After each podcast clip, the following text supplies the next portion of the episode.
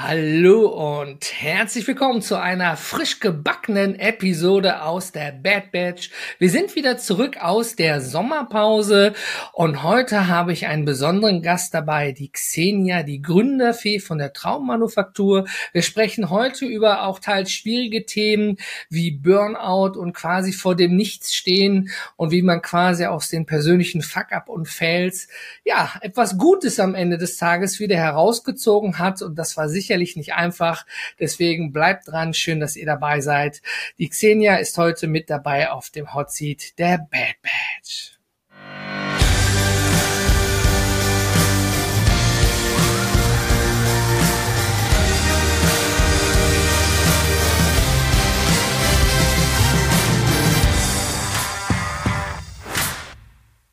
So, was die ganzen äh, Podcast-Zuhörer nicht mitbekommen, nur die bei YouTube mit zuschauen. Wir nutzen diese Gelegenheit dann immer noch mal ein bisschen für Quickes zu machen innerhalb des Videos.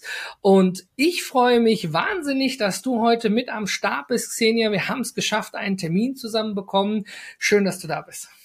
Ja, hallo André. Vielen, vielen Dank. Ich freue mich hier zu sein. Und worauf ich mich auch besonders freue, ist auf die Themen, die auch teils sehr schwierig sind, ja. Aber erstmal, wer bist du eigentlich genau und was machst du eigentlich? Wo kommst du eigentlich her? Vielleicht stellst du dich einmal kurz vor, damit die Follower dich schon mal etwas näher kennenlernen können. Sehr gerne, ja. Ja, mein Name ist Xenia Heck. Ich bin 35 Jahre jung und äh, wohne zurzeit im wunderschönen Unterfranken äh, für die, die es vielleicht nicht ganz so kennen, wo das ist, das ist nicht weit weg von Frankfurt am Main. Das ist ein ganz, ganz schönes Fleckchen und ich bin tatsächlich, äh, ich nenne sie jetzt mal Vollblut-Ukrainerin, also geboren bin ich gebürtig in Kiew, ist aber schon sehr, sehr lang her und wohne auch schon unglaublich viele Jahre in Deutschland. Deswegen, ich glaube, das hört man ganz gut an der Sprache. ja, genau. Und was mache ich? Also heute bin ich, hast ja schon schön gesagt, die Gründerfee. Das heißt, ich begleite mutige Menschen in ihre Existenzgründung und helfe ihnen einfach auf ihrem Weg, nicht nur erfolgreich zu gründen, sondern logischerweise auch erfolgreich das Unternehmen äh, zu führen, zu entwickeln und Menschen dabei zu helfen auch. Und da gehört halt alles rein. Von klassisch Marketing, Businessplan, Fördermöglichkeiten und all das, was die Menschen halt in dem Moment brauchen inklusive logischerweise auch Mindset. ich glaube, das ist auch das Wichtigste am Ende. Ne? Es gibt viele tolle Ideen da draußen, aber wenn das Mindset nicht passt, dann bleibt die Idee immer noch an der Theke, auf der Serviette und wird nicht ausgeführt. Und Leider. Ähm, Du sagtest so schön, ja, ähm, dass du den Menschen hilfst. Ja, man, ich glaube, man nennt das korrigiere mich Gründercoaching. Ne? Mhm, genau. Und ich weiß zu meiner Zeit, Gründercoaching war beim Arbeitsamt mal anfragen, äh, ne, wo welche Unterstützungsmöglichkeiten es gibt. Ich weiß, jetzt kann der eine oder andere da draußen schreien, Mensch, du kannst doch dahin, dahin, dies, das, jenes. Ja, sicherlich ist auch schon ein paar Jahre her bei mir. Ich bin gerade auch erst über die 25 plus drüber gekommen, habe ich gehört, wie du ja auch, Xenia.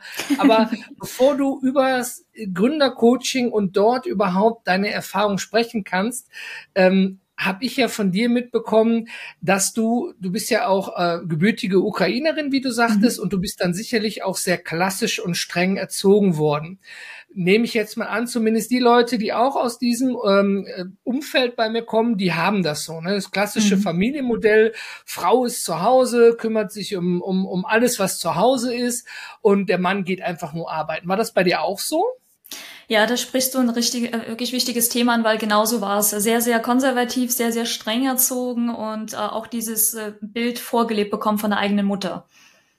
Ähm, das Wort konservativ hat mir gefehlt. Vielen Dank. das bomben wir jetzt ganz charmant mit ein.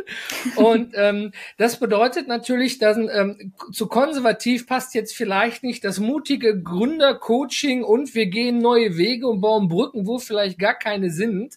Und ähm, ich glaube, in, in diesem Leben, was du vorher, wenn ich es mal so sagen darf, gelebt hast, ähm, da ist ja irgendwann sicherlich etwas passiert. Ich glaube, das war auch so der erste richtige Fuck-up, also wirklich mhm. was auch emotional schmerzhaftes an der Stelle, ähm, wo quasi dieses konservative Bild so ein bisschen auseinandergebrochen ist, oder? Ja, das ist korrekt. Also ähm, man, man kann sich so vorstellen, in meiner Jugend und ich sag mal so 18, so Anfang 20 war ich so das klassische Mauerblümchen.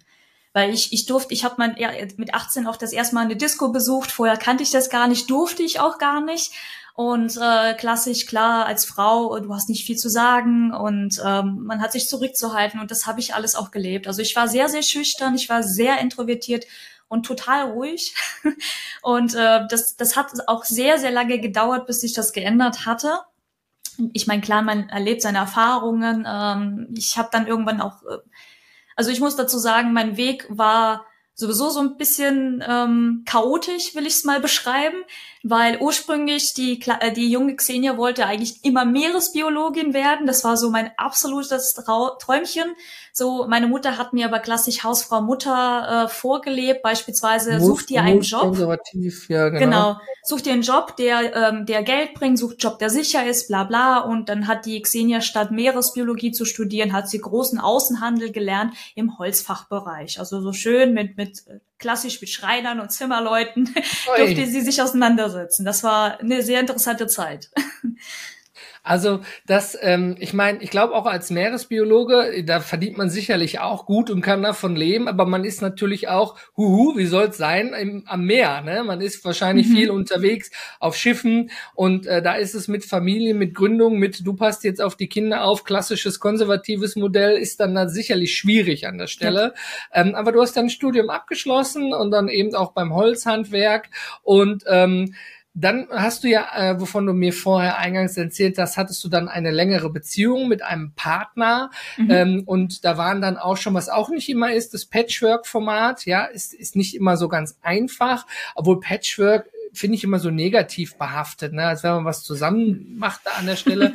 Anders gesagt, einfach bevor ich abschweife, du hattest einen Partner, es, es, es lief alles und irgendwie lief es dann plötzlich nicht mehr, hast du gemerkt. Irgendwas wurde mhm. irgendwann komisch und dann gingen die Alarmglocken bei dir an. Was ist denn da passiert? Genau, also ich hatte eine Beziehung, die ging ja ein bisschen mehr als vier Jahre und ähm, das war auch eine Person, er hatte schon zwei Kinder, war auch schon mal ursprünglich verheiratet gewesen. Und da ich ja diese klassische Rolle ja gekannt habe von meiner Mutter, habe ich gedacht, na ja, probierst du es aus, bin halt zu ihm gezogen ähm, habe auch angefangen für ihn zu arbeiten. Er ist nämlich Schreiner, er ist auch selbstständig mit eigener, also Schreinerei, weniger so Montagebetrieb ist das. Und klar, habe ich mich, im Endeffekt habe ich mich von dieser Person komplett abhängig gemacht. Man hat sich auch zusammen schon überlegt, noch eigene Kinder zu kriegen, äh, wie gesagt, alles aufzubauen. Er hat ein Haus. Und ich habe, also ich habe mich praktisch in sein Leben etabliert. Also nicht irgendwie dieses Gemeinsame, was man kennt, man macht miteinander, sondern, sondern dass ich war der Puzzleteil, der da rein sich auch entsprechend anpassen musste. Und das hat auch ein paar Jahre sehr gut funktioniert. Also ich habe wirklich mhm. mich um den Haushalt gekümmert, um die zwei Kinder, die ich wirklich abgöttisch liebe, nach wie vor.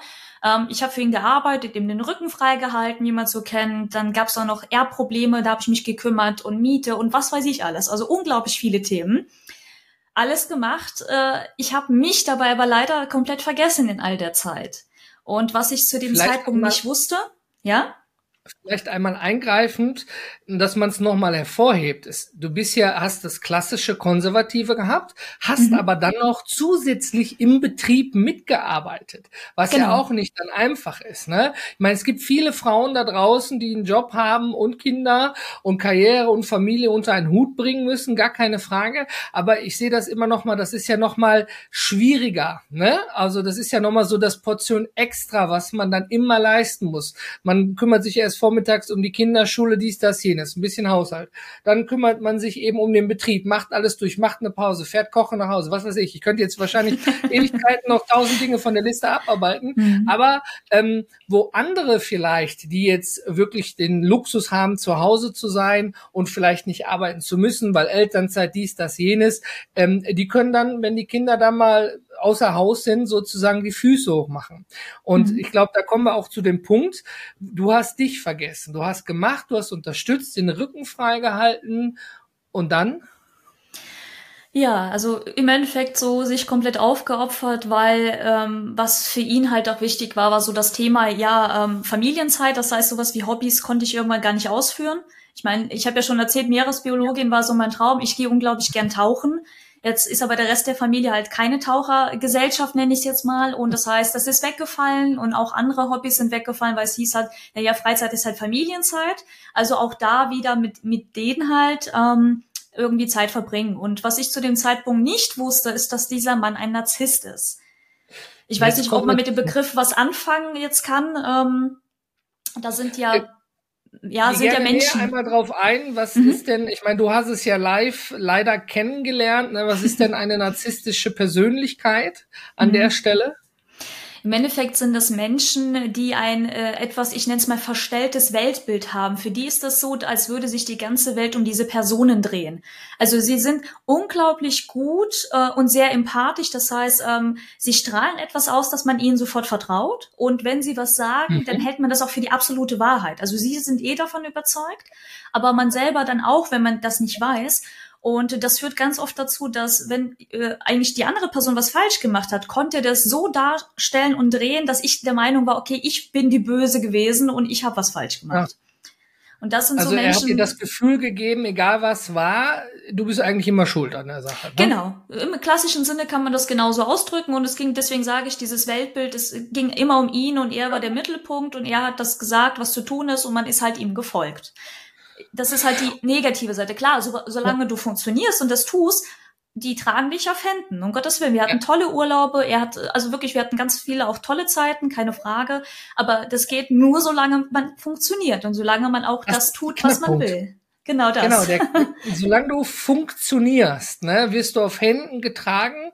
Und aber funktionieren bedeutet nicht, dass du dich selber entfalten kannst, sagen kannst, hey, ich gehe mal mit meinen Mädels tauchen oder ich treffe überhaupt mal meine Mädels, die ich schon mhm. lange nicht gesehen habe, oder Freunde, was auch immer, sondern nur immer in seinem Umfeld, weil dann hat er dich ja auch unter Kontrolle. Ne? So kann man das, ja, so ist das auch. Ja, auch Thema ist, also Familie. Ne? Ich verbinde das auch immer so ein bisschen mit Kontrollzwang. Ne? Und mhm. ähm, am Ende des Tages ist das ja auch eine, eine sehr toxische Persönlichkeit mhm. an der Stelle. Und während du ja dann getan gemacht hast und die guten Zeiten, alles lief gut und irgendwann hast du ja sicherlich körperlich gemerkt, oh, puh, läuft nicht mehr ganz so rund, ja. Und dann hast du plötzlich für ihn ja auch nicht mehr funktioniert. Und mhm. dann, ich glaube, dann wurde es erst richtig schlimm, ne? Oder?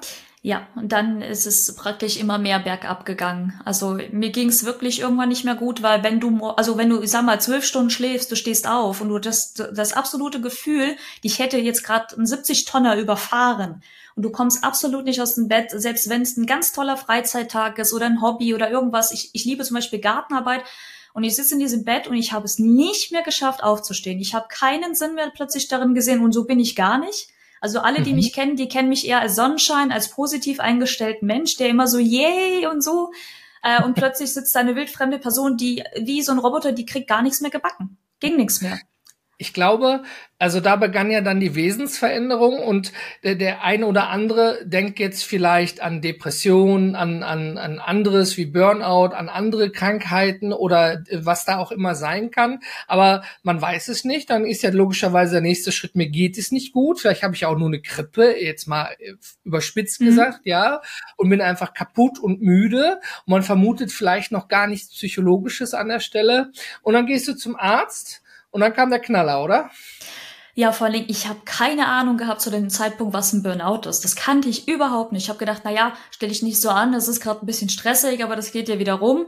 Und irgendwann bin ich aber doch zum Arzt, weil wenn ich ja, ich konnte ja meiner Arbeit nicht mehr nachgehen, die Kinder und ja. alles. Und dann habe ich gesagt, nee, jetzt musst du mal. Und dann sagte, oh, Frau Heck, herzlichen Glückwunsch, Sie haben einen Burnout. Und ich sitze dann so und frage so, was habe ich? Wirklich so ja. ganz viele Fragezeichen im Kopf. Ich wollte es auch erstmal gar nicht wahrhaben. Der hat das ja. mir erklärt und ich so, ich? Nee, ich glaube, sie verwechseln mich gerade mit jemandem. das, nee, ich nicht. Nein, nein.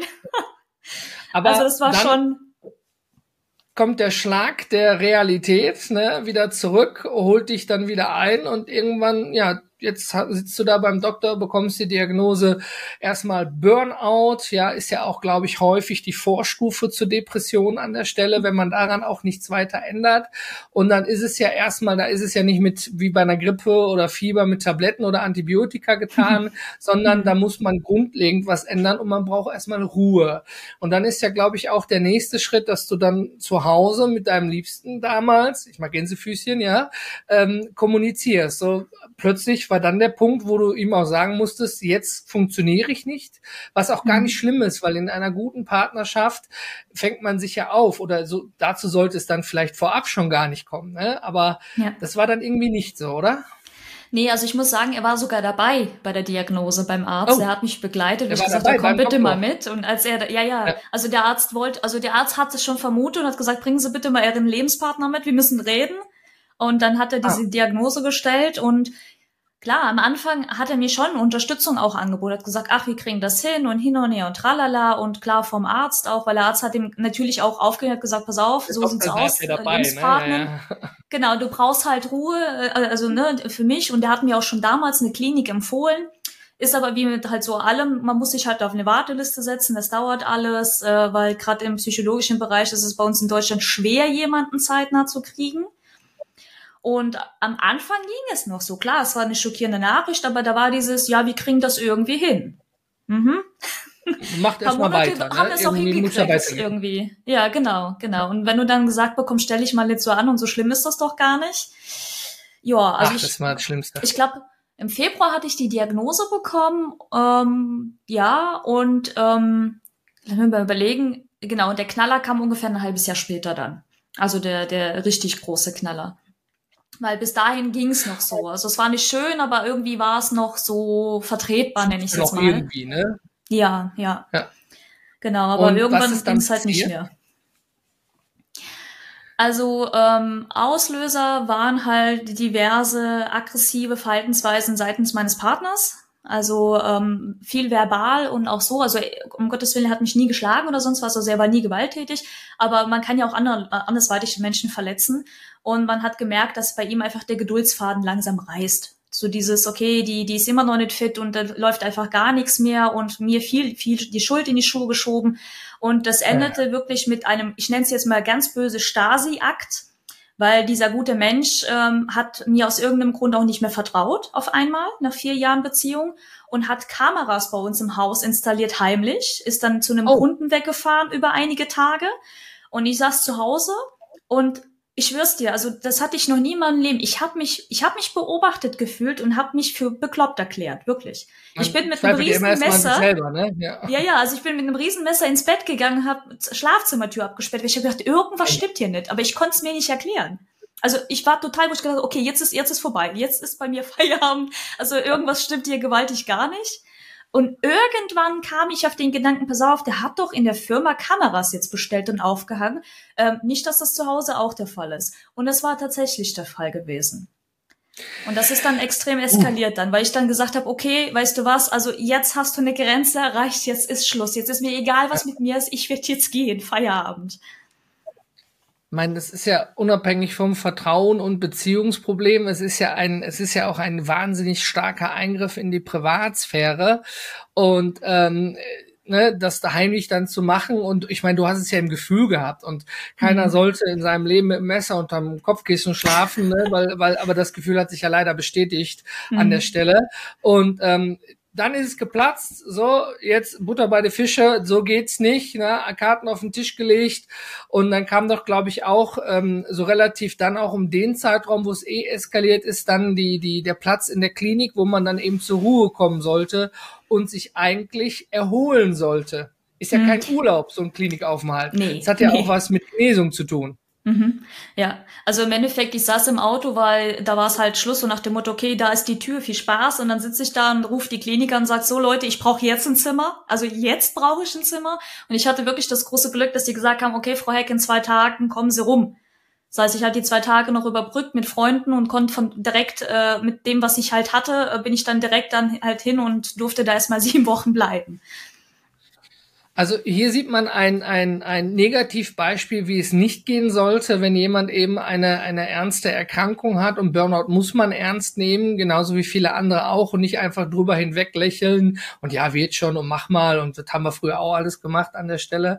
Und aber gut, das war für dich der Punkt. Cut, Trennung, ich gehe raus, ich verlasse es, zum Glück haben Freunde dich aufgenommen, mhm. dann warst du in der Klinik. Und ich wiederhole nochmal, ich habe es bewusst so vorhin gesagt, du solltest dich dort erholen.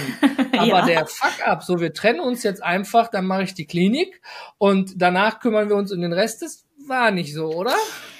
Also es wurde am Anfang so besprochen, nur nach, ich glaube, zwei oder drei Wochen ähm, bekam ich ein ganz freundliche, ich weiß gar nicht mehr, ob es ein Anruf oder Nachricht war, aber so nach dem Motto, das kann ich nicht, das ganze Zeug erinnert mich an dich, sieh zu, dass du es äh, abholst äh, bis, weiß ich nicht wann, also eine Woche Zeit oder so gegeben, oder das Zeug landet auf dem Müll. So, äh, okay, hm. danke mhm. fürs Gespräch, so nach dem Motto.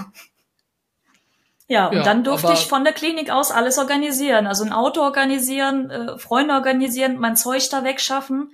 Gott sei ja. Dank hatte ich schon vorher ein paar Kisten gepackt, also ich musste nicht komplett bei Null anfangen. Ähm, aber das war auch nochmal eine ganz besondere Arbeit mit ganz viel Fremdschämen. ja. Ähm, Okay, dann erstmal nochmal den Hut ab dafür, dass da, wo du eigentlich einen sicheren Hafen haben solltest, um dich, um die Genesung voranzutreiben, dass du dich dann noch um sowas kümmern möchte, musstest, nicht möchtest. Ich meine, es gibt genug Leute, die tatsächlich auch ähm, damit dann wahrscheinlich auch komplett einfach aufgrund der Situation, also nicht böse gemeint, überfordert werden, die gesagt haben, nee, mhm. Schluss aus, kann ich nicht, will ich nicht, ich bin hier zur Genesung und ich kann mich jetzt rein emotional, psychologisch nicht auch noch um so eine Scheiße kümmern. Mhm. Aber Xenia sagte dann, ja, nützt ja alle nix. Ich muss ja jetzt irgendwie auch weitermachen an der Stelle. Also da bist du dann auch noch mal für dich eingestanden an der ja. Stelle, ne? weil so wäre es vielleicht wahrscheinlich bei den Wirtschaftsbetriebe gelandet, deine Hab und Gut, ähm, weil es eben solche Negativbeispielmenschen gibt an der Stelle. Aber das hast du auch geschafft. Dann bist ja. du quasi raus und die, dann, dann war da vorbei. Mhm. Ja, also und ich bin da raus dann? und ja gut, dann war erstmal zumindest mal an der Front mal Ende gewesen. Ähm, klar, oh der negative Aspekt war, ich habe Verbot bekommen, äh, Kontakt mit den Kindern aufzunehmen, was mir sehr wehgetan hat, weil die wussten gar nichts und die, sie gingen davon aus, ich hätte sie verlassen. Das war für mich natürlich absoluter Herzbruch, auch für selber. Aber gut, ist halt leider so, wie es ist. Ne? Da konnte ich nichts machen. Ja. Ähm, aber ich habe danach die Zeit wenigstens genießen können und mich um mich selbst gekümmert, wirklich mal äh, mich mit Persönlichkeitsentwicklung angefangen auseinanderzusetzen. Das erste Mal in meinem Leben mir die Frage gestellt, was will ich eigentlich vom Leben? Also nicht, was wollen die anderen ja. und denken, was gut für mich, sondern das, was will ich? Genau. Ja. Das war so was ganz völlig Neues für mich. Und dann wirklich mal auch geschaut, okay, in welche Richtung kann es jetzt eigentlich gehen? Also ich habe ja die zwei Möglichkeiten gehabt. Entweder ich fange nochmal das gleiche Leben an, in der Hoffnung, dass es besser läuft, ne, mit vielleicht jemand anderem und so weiter.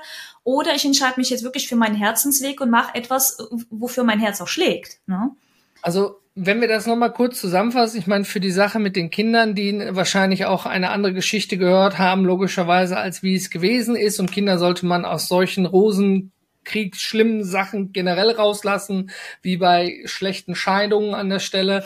Aber ähm, da erstmal nochmal ähm, Hochachtung vor dir an der Stelle, dass du da auch sagst, ja klar, ich hätte gerne, würde gerne, ich kann nicht. Du kann, manchmal hat man keinen äh, keinen Einfluss auf seine Umstände. Man mhm. kann aber selber entscheiden, wie man darauf antwortet. Und deine Antwort war ja auch, ich hätte gerne, es geht leider nicht. Jetzt müssen wir alle damit klarkommen an der Stelle. Ne? Selbst da hättest du dann noch gesagt, da wäre ich dann noch für die Kids da an der Stelle, obwohl es nicht mal die eigenen sind, aber sie sind ja. mir ans Herz gewachsen. Ne? Ganz klare mhm. Shoutout mhm. da erstmal im positiven Sinne an dich und Danke. diesen, diesen krassen emotionalen, wenn ich so sagen darf, Fuck up ja, dann noch mit mit mit äh, Burnout, also auch was medizinisch, psychologisches mit einfach alles zusammen, alles wurde reingeworfen, ja.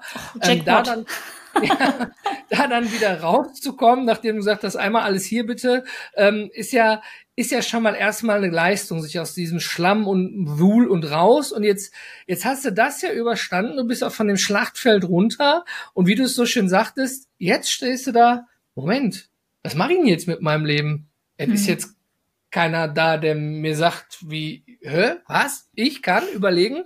Und ich glaube, das ist auch, wenn man in dieser Situation ist, auch manchmal ein eigener Kulturschock, ne? Wo, Moment, jetzt muss ich mich ja noch mehr mit mir selber beschäftigen. Was will ich überhaupt? Was sind meine Ziele? Wo will ich denn hin? Aber du hast es genutzt und hast dann quasi nochmal von Null angefangen, oder?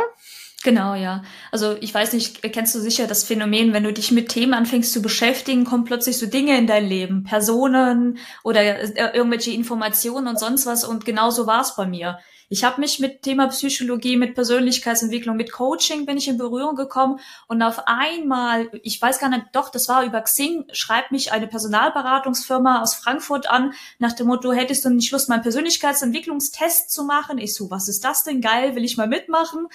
Durfte da auch extra hin, auch, auch nur von der Klinik aus, äh, mal einen Abend habe ich mir dann freigenommen, bin darüber, habe den Test gemacht und habe dann festgestellt, ja geil, es war so dieses Farbmodell kennt man ja so ein bisschen, ne? Das kannte ich zu dem Zeitpunkt nicht und das war für mich was Ach, völlig Rot, Neues. Gelb, Blau, genau, ja. mit den Farben, hm. ja.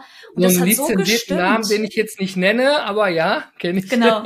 Und ich war so begeistert davon, ich gesagt habe, boah, das ist das ist genau das, was ich will und das hat so den Menschen geholfen, weil ich habe ja die Aha-Erlebnisse bei den anderen ja auch gesehen. Wie war so eine kleine Truppe, die eingeladen war und ich gesagt, das ist so geil, das fühlt sich so gut an, okay, noch mehr davon.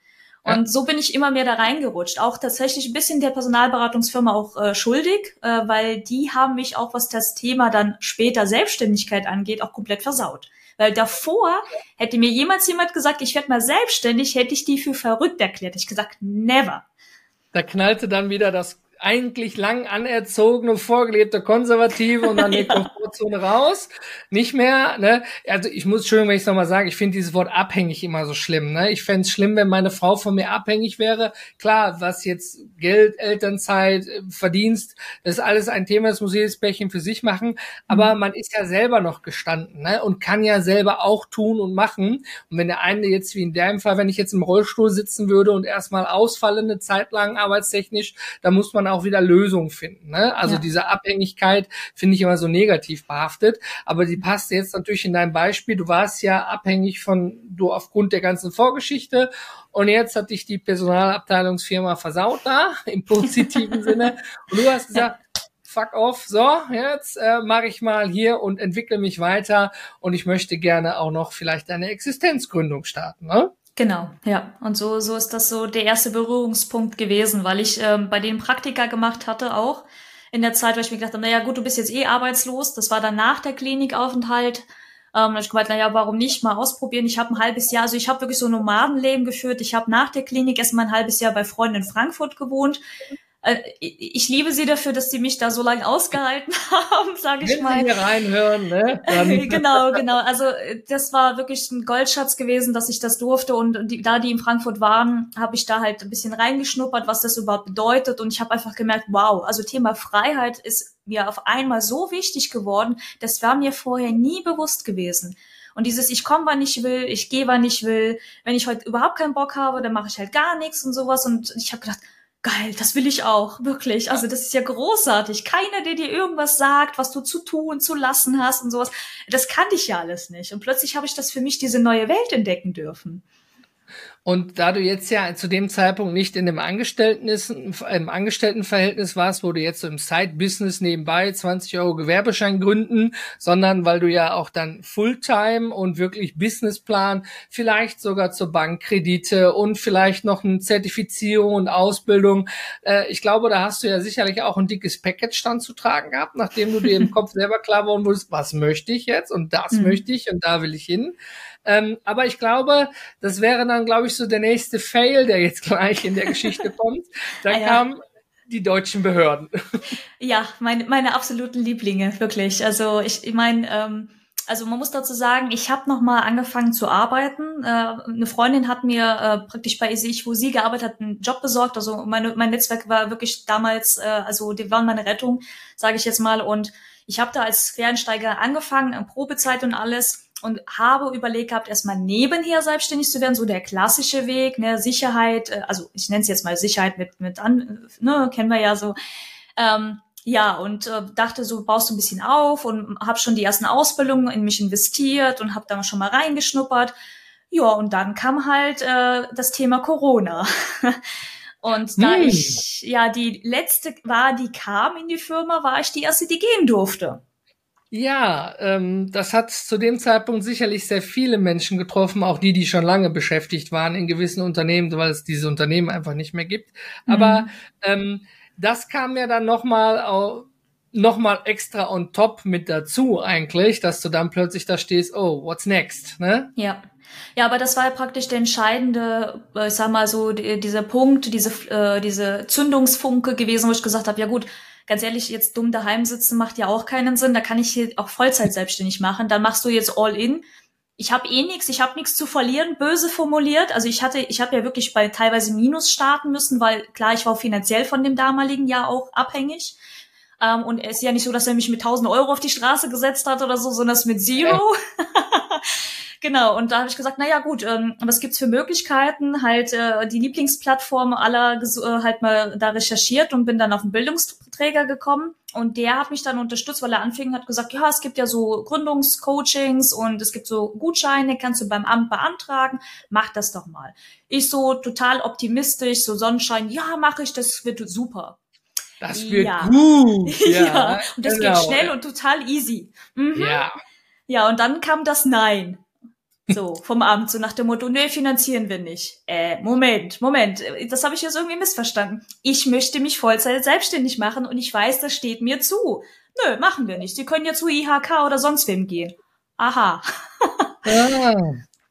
Also am Ende des Tages, es, es gibt von Little Britain, das kann man gerne auch mal googeln bei YouTube, ähm, es gibt so dieses ähm, Computer sagt nein. ne? Also da bei dem demjenigen, der deinen Antrag geprüft hat, ja, da sagte der Computer dann nein und dann gab es einen Zweizeiler abgelehnt, Batz, zack, weg, abgespeist, ja. ist nicht. Jetzt wird der eine oder andere sagen, kriege ich nicht, okay, dann erste Hürde, ja, gegengelaufen, dann mache ich jetzt eben das, was ich immer mache, das, was ich kann, ne? Scheiß drauf. Aber hm. du hast gesagt, Moment, nein, ihr müsst, ihr solltet, ihr müsst wirklich und du hast nicht nachgegeben. Ne? Da kommen wir ja. wieder zu dem Punkt, ne? Die erste Hürde, so, so groß sie auch sein mag, du hast dann an der Stelle gesagt, nee. Ja, klar, äh, also ich sag mal so, klar, die Alternative wäre gewesen, wieder in ein Angestelltenverhältnis zu gehen. Und das hat bei mir so dermaßen die Alarmglocken ausgelöst, dass ich gesagt habe, hey, jetzt will ich das erste Mal was in meinem Leben und ich kämpfe das erste Mal für eine Sache, die ich will und kein anderer, weil natürlich hat die ganze Familie gesagt, bist du verrückt? Was tust du da? Geh in den sicheren Job rein, la la und hin und her. Ich so, nein, ich, ich zieh das jetzt durch. Und dann erste Hürde gleich nö. Ja. ja, du sagst so, hm, okay. Deswegen, deswegen möchte ich das auch nochmal so auch für alle Follower da draußen hervorheben. Ne? Also ähm, angestellt zu sein ist gar nichts Schlimmes an der Stelle, absolut Nö. nicht. Ne? Aber wenn man sich für äh, dazu entscheidet, jetzt vor allen Dingen nach deiner Vorgeschichte und mit dem Hintergedanken jetzt mal was Eigenes, das eigene Baby, ja, zu äh, groß zu werden zu lassen und überhaupt zu gründen, zu schaffen an der Stelle. Mhm. Ja, du musst es ja nicht nur mit der Business-Idee, die du hattest, schwanger gehen, sondern musst ja dann auch später jetzt äh, gesprochen auch überhaupt dazu kommen, dass du es austragen kannst. Mhm. Und an der Stelle, wo ich ja gerade sagte, die Hürde schreckt tatsächlich viele Menschen ab. Und dabei geht es noch nicht mal um einen Businessplan und wo die Bank sagt, nö, weißt du, der Businessplan passt mir nicht, ne? Ja. Sondern ähm, es gibt ja viele Fördertopfe da draußen, ja, viele sind auch gar nicht großartig bekannt. Mhm. Ja, da sind wir Deutschen nicht gut drin, Fördertöpfe zu bewerben, aber ähm, wir haben ganz viele davon. Und ja, jetzt hat jemand entschieden, ist nicht und du hast gesagt, doch, ist wohl. Was hast du dann gemacht?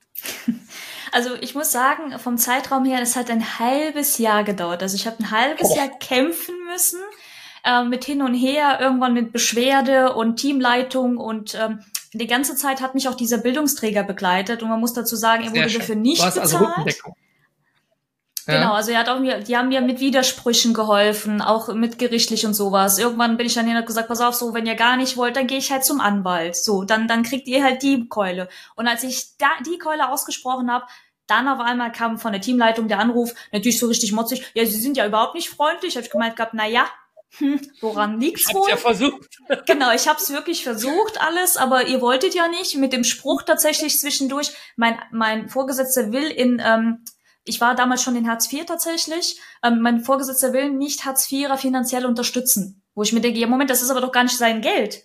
Das ist ja ein, ein nur ja. Geldtopf, der er verwaltet, aber es gehört doch ihm gar nicht. So. Und, und, du möchtest ja auch da raus, ne? Muss das man ist ja, ja der andere. Punkt, genau. Aber ja. nö, die wollten mich tatsächlich lieber vermitteln. Das hat aber in Corona-Zeiten halt ganz schlecht funktioniert, selbst im kaufmännischen Bereich, ne, der absolut ja. sichere Job. Ähm, ja, und dann habe ich halt damit gedroht, der Jesus, alles klar, sie kriegen ihren AVGS. Und ich habe tatsächlich nicht einfach irgendeinen bekommen, weil die können ja entscheiden, wie viele Stunden sie dir geben, sondern ich habe tatsächlich einen komplett vollen bekommen, also mit dem Maximum, was geht. Jetzt nochmal für alle da draußen, die vielleicht in einer ähnlichen Situation sind oder kurz davor stehen und auch einfach für mich. Ich meine, ich bin aus dem Thema raus, aber was ist ein VG, AVG? Ah, AVG ist, also es heißt ja. im Endeffekt ein Aktivierungs- und Vermittlungsgutschein. Das sind ah. so Gutscheine, die Agentur für Arbeit und auch Jobcenter und tatsächlich auch zum Teil, aber noch schwieriger zu kriegen, die Rentenkassen rausgeben können. Ob du jetzt ah. für einen Englischkurs, äh, für einen Softwarekurs oder sonst was, die gibt's, also ich glaube, es gibt mehrere hundert verschiedene. Und einer davon heißt halt Heranführung an die selbstständige Tätigkeit. Also Existenzgründungscoaching. Ich glaube, den findet man beim Amt dann auf Seite 247 bei Google. ja, ich sage das jetzt bewusst so, ähm, ja, so gemein an der Stelle. Also tatsächlich habe ich schon mal aus dem Umfeld um mich drumherum mitbekommen, da hätte jemand fast den Job verloren, wenn er nicht den Führerschein machen gemacht hätte und jetzt ad hoc, bitte legen Sie 2500 Euro für einen Führerschein hin oder Sie sind in drei Monaten weg. Ähm, da war es dem Amt auch tatsächlich lieber, dass jemand logischerweise in einem Arbeitsverhältnis bleibt, was nicht betriebsbedingt gekündigt wird. Und da mhm. gab es auch, ich weiß nicht, wie sich das nennt, aber derjenige hat den Führerschein bezahlt bekommen und ist ja. toi toi toi in seinem Traumjob geblieben an der Stelle. Also es gibt ja mhm. viele Möglichkeiten, ne? Das ist ja nur mhm. eine oder zwei jetzt. Und das, das, das ist genau das Thema. Erstens kennen wir diese Möglichkeit nicht und zwar zweitens, wie du schon vorhin gesagt hast, und das finde ich so schade, und das merke ich selber auch bei meinen Kunden teilweise, sobald das Amt das erste Mal Nein sagt, hören die auf zu kämpfen. Und dann ist natürlich so die Frage, okay, war das denen wirklich auch so wichtig gewesen oder war das mal so ein kurzer Funke gewesen, der gar nicht so richtig entfachen konnte? Weil selbst wenn, wenn wir die Leute, wir begleiten sie ja auch zum Beispiel, ne? Das, das ist ja das, was ich heute mache. Und ähm, auch da ist es ganz oft so, dass die leider, leider schon gleich aufgeben, obwohl sie ja gewisse Anrechte haben. Aber das sind halt die ersten Hürden, die wirklich ja nichts anderes wie dich fragen, willst du das wirklich? Ich konnte ich glaub, beweisen, dass ich es kann, ne? Ich glaube, wir müssen da zwei Dinge festhalten und vielleicht auch unterscheiden. Ähm, zum egal ob man Angestellter, Selbstständiger, Vater, Mutter oder Single ist, um überhaupt was zu machen, braucht man Mumm. Da braucht man mhm. Mut. Vor allen Dingen, wenn es etwas Neues, etwas Unbekanntes ist, der neue Job, die neue Business, die neue Geschäftsidee. Und ich glaube, ich bin auch sehr prädestiniert dafür. Ich habe jede Menge Gehirnfürze, tolle Ideen, die ich super toll finde, mit denen ich ganz lange schwanger gehen kann. Ich die super bunt meiner Familie und Freunden präsentieren kann. Und nach zwei Wochen sage ich, ach was scheiße, ich mache doch was anderes. Mhm. Ja, aber ähm, ich brauche das jetzt an der Stelle nicht, aber wenn ich mich jetzt in diesem Status befinde, ich habe etwas, ich bin neugierig, ich recherchiere, ich möchte was, ich brauche vielleicht noch eine Zertifizierung, noch irgendwas, damit ich das machen darf, ob es mit Lebensmitteln ist, weil ich noch irgendeine Lebensmittel, jetzt darf ich mit Lebensmitteln arbeiten, gibt ja überall Richtlinien und Grundlagen hm. wie auch immer. Und ich stehe an der ersten Hürde.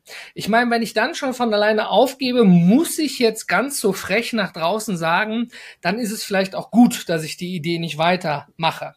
Aber im Gegenzug ähm, der positivere Sichtpunkt, den man vielleicht da wieder rausarbeiten sollte, ist, in dieser Situation, wenn ich so wäre und mir das jetzt mal in meinem Gedankenpalast vorstelle, ich nehme euch mal mit, dann würde ich mir wünschen, dass ich da einen Sparringspartner, so wie dich hätte, der sagt, gut, André, ist nicht schlimm, ja, wir kümmern uns drum, wir haben noch die Quelle, wir können formulieren, wir können Widerspruch einleiten. Ich habe das für dich recherchiert, ähm, dass man dann ja jemanden hat, der einen dabei unterstützt. Mhm. Ja, wenn ich im, im, Handwerk nicht in der, ich kann meine Fliesen selber anbringen und dann kommen sie wieder runter, weil ich das nicht richtig hinbekommen habe. Dann gibt es einen Fachmann, der kann mir das erklären, da Hilfe zur Selbsthilfe, ja, oder mhm. ich engagiere ihn und er macht es für mich am Ende. Und ich glaube, bei dir ist so das Thema Hilfe zur Selbsthilfe, weil du begleitest ja die Leute Mhm. Und du bist ja, unterstützt ja dann auf dem gesamten Weg, richtig? Genau, es ist ja nicht ja. nur, bis man diesen äh, VG oder AVGS, AVGS genau. AVGS-Schein hat und dann, ja, danke, ich krieg jetzt auch meine Vermittlungsprovision, ich bin da mal weg, schönes Leben euch allen noch, ne?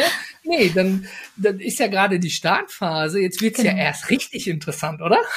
Ja, ja, na klar, weil sobald die den haben, begleiten wir sie natürlich. Also der, der wird praktisch eingelöst wie so ein Gutschein, kann man sich vorstellen wie ein Coaching-Gutschein und dann ist das wirklich in einem Eins zu eins individuell geht's dann los. Also was ist das Thema, äh, was ist die Zielgruppe? Also wirklich von null auf, je nachdem, wie viel Erfahrung die Menschen dann mitbringen. Also auch das komplett individuell. Wir haben eine komplette Themenliste mit, weiß ich nicht, wie viel Punkten. Das heißt, auch da darf der Kunde sich komplett selber ankreuzen, das brauche ich, das und das und das, wie so ein Buffet. Und oh. wir begleiten sie halt dahin. Also wir machen auch mit denen die Businesspläne, die Tragfähigkeit. Das können sie ja wiederum einreichen, um Förderung vom Amt zu bekommen. Ne, das ist ja auch wichtig. Und auch andere Fördertöpfe anzuschauen. Also wirklich alles von A bis Z kriegen die. Und wenn die wollen, darüber hinaus. Ich, ich bin ein sehr bildlicher Mensch. Ich habe immer schnell Kopfkino, was auch in manchen Situationen gar nicht gut ist, wie der ein oder andere weiß. Aber wenn ich mir das jetzt so vorstelle, ähm, seid ihr, ja, oder ich nehme jetzt mal dich als Gründerfee, ja, und nicht dein, dein gesamtes Drumherum. Du bist ja dann die Architektin, ja. Ich komme mit der Business-Idee für mein Businesshaus zu dir und du hilfst mir mit Statik, mit allem, was ich brauche und dann hilfst du mir auch noch dabei, das zu bauen, ja, welche mhm. Baumannschaft das? Wann kommt der Elektriker? Wann wird der Boden gegossen? Wann kommt der Dachstuhl? Wann brauche ich das Holz? Und ich glaube, oh, es denken ja viele, du zahlst 20 Euro für einen, einen Gewerbeschein und wenn du nur als Kleinunternehmer anfängst, ich jetzt gleich GmbH gründest, UHG und GBR mhm. und was es nicht alles gibt, sondern du bist ja relativ schnell selbstständig, ja? Und dann hast du ja die Weisheit mit Löffeln gefressen, ne? Und dann kommen die ersten Fragen vom Finanzamt. Wie viel wollen Sie denn verdienen in den nächsten Jahren? Ne? Kleine Unternehmerinnen um ja, nein, wie viel Umsatz, was erwarten Sie bitte? Brauchen Sie eine Umsatzsteuer? Ne? Mhm. Da kann ich eine ganz lange Latte von fahren. Brauche ich jetzt ein Büro? Kann ich das jetzt absetzen? Brauche ich einen Steuerberater? Äh, wie mache ich das mit der Einkommensteuer? Und hat ja keiner die Weisheit mit Löffeln gefressen und jeder eine kaufmännische Ausbildung am Ende des ja. Tages, ne? Das ist genau das Thema. Vorstelle, ich bekomme A vom Staat, weil der Fördertopf da ist, ja, etwas Gutes, ja, nicht eine Brücke, die irgendwo steht und nicht zu Ende gebaut wurde von Steuergeldern, sondern mhm. ich bekomme für mein Business Hilfe und ich darf mir dann noch an eurem Buffet aussuchen, was ich brauche und ich glaube, da helft ihr mir dann auch, wenn ihr dann sagt, ja, nee, das und das passt gar nicht zusammen, André. Wir sollten das doch lieber anders matchen, ne? oder an der Stelle?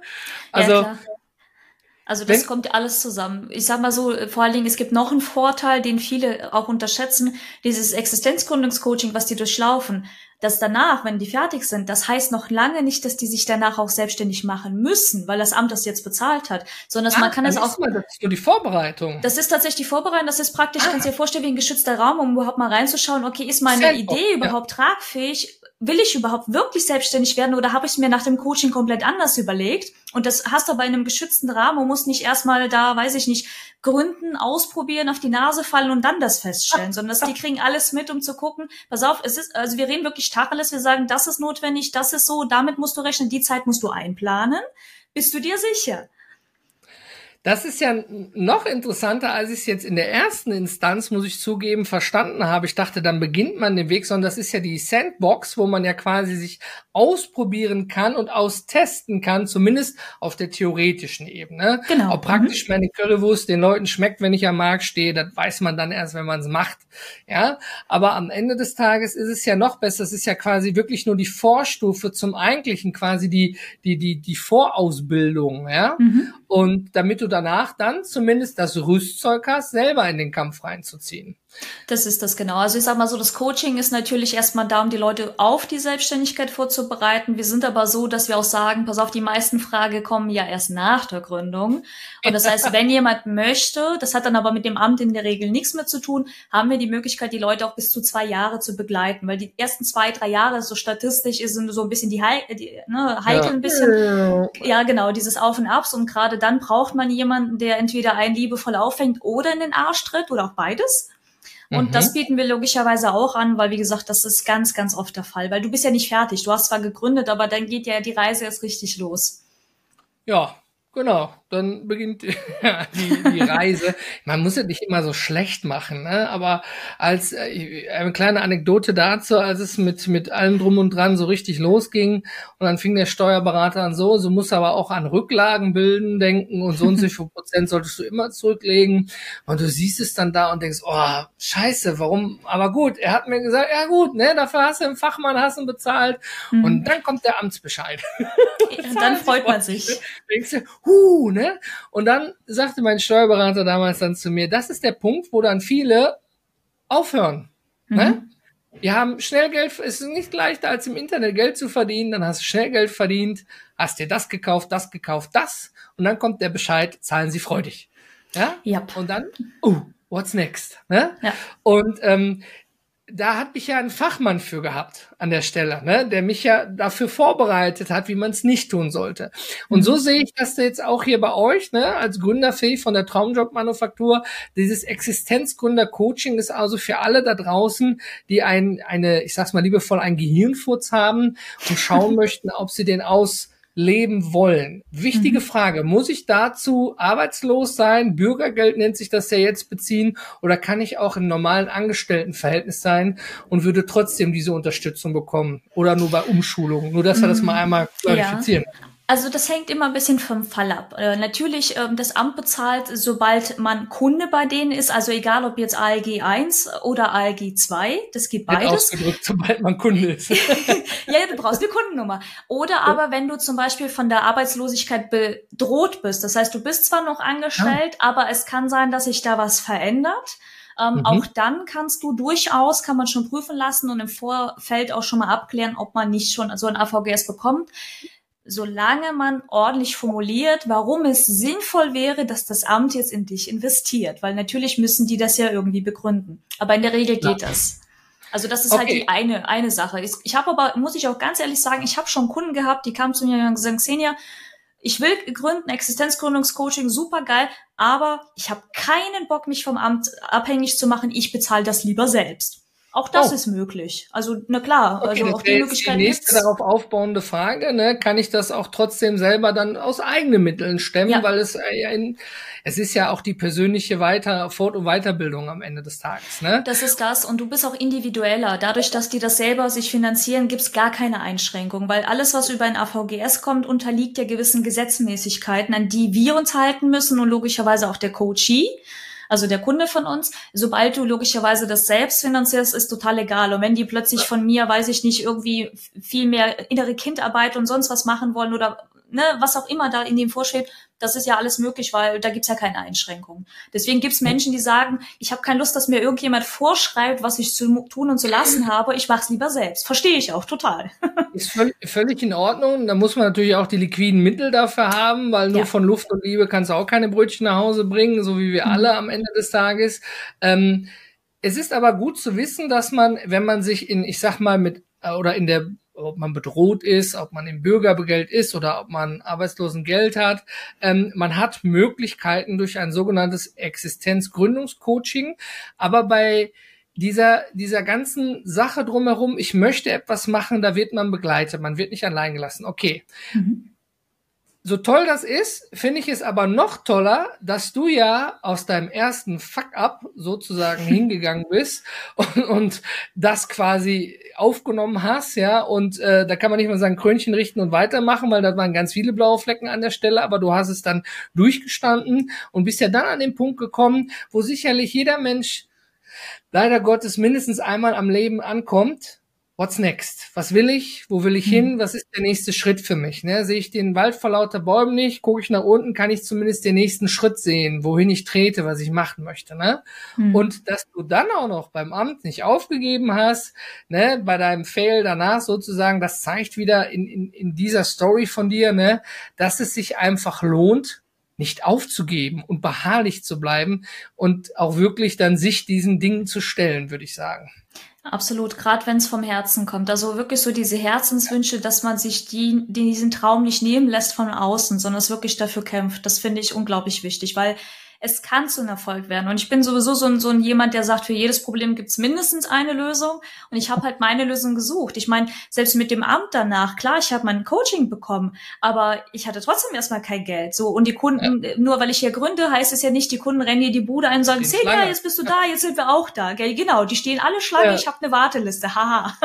Das heißt, auch da ja. logischerweise gab's Auf und Abs und auch ähm, viel Lehrgeld, muss ich sagen, klar, auch das. Das gehört halt nur mal dazu. Und auch da wiederum, okay, es gibt keinen Plan B für mich. Gab es nicht. Ich bin trotzdem weitergegangen und habe nach Lösungen gesucht, egal ob finanzieller, emotionaler, was auch immer Natur, weil mir ganz klar war, es ist mein Ziel, meine Vision anderen Menschen zu helfen. Das war sowieso schon immer so ein, so ein Ding von mir gewesen. Und jetzt kann ich es aber so tun, wie ich es für richtig halte, ohne jemand anderen um Erlaubnis zu bitten. Ja. Und das war für mich so ein Punkt, wo ich gesagt habe, und genau deswegen mache ich es. Da sieht man wieder an der Stelle, dass es sich lohnt. Und jetzt noch zum Abschluss, Xenia, könntest du bitte neben dieser Motivation, die wir heute schon sicherlich spürbar mitgenommen haben, vielleicht zum Abschluss noch ein Zitat abgeben, was dich bewegt hat? Was mich bewegt hat? Ja, tatsächlich. Ich kann es nicht ganz wiedergeben, aber es ist nicht die Dunkelheit, die wir fürchten, sondern es ist unser eigenes Licht, wovor wir am meisten Angst haben. Und das dürfen wir zum Strahlen bringen. Mega. Vielen Dank, dass du dabei warst. Demir. Freut mich sehr.